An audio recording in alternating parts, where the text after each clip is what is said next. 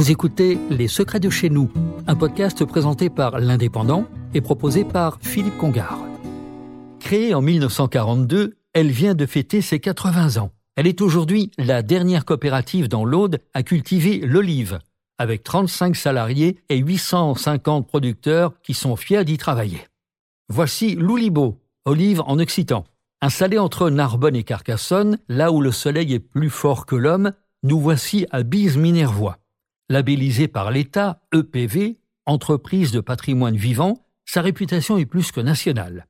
Ces olives permettent notamment de produire ces huiles de qualité, excellentes pour la santé et la beauté. L'Oulibo presse de 500 à 800 tonnes d'olives selon les années, soit près de 120 000 litres d'huile par an. À partir de fin octobre, les olives commencent à tourner du vert au noir en passant par le violacé. Elles sont ramassées de fin octobre à fin décembre. Avant d'être pressées, les olives seront lavées pour enlever la poussière ou la terre, puis elles seront écrasées par le broyeur à marteau ou à meule. Le malaxage se fait à une température inférieure à 27 degrés pendant 30 à 40 minutes. Passé le malaxage, la pâte d'olive est envoyée vers le décanteur. La force centrifuge permet alors de séparer l'huile de la pâte. Le Liban ne produit que des huiles vierges extra, obtenues par simple pression à froid.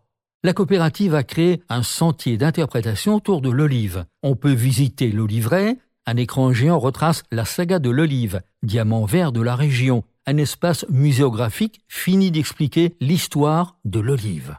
Enfin, une boutique vend en direct les produits de la coopérative. Si vous souhaitez vous rendre sur place, l'Oulibo se trouve à Bise-Minervois, entre Carcassonne et Narbonne, très précisément au hameau de Cabezac.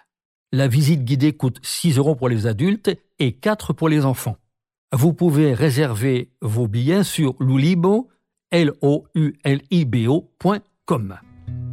C'était Les Secrets de chez nous, un podcast présenté par l'Indépendant et proposé par Philippe Congar.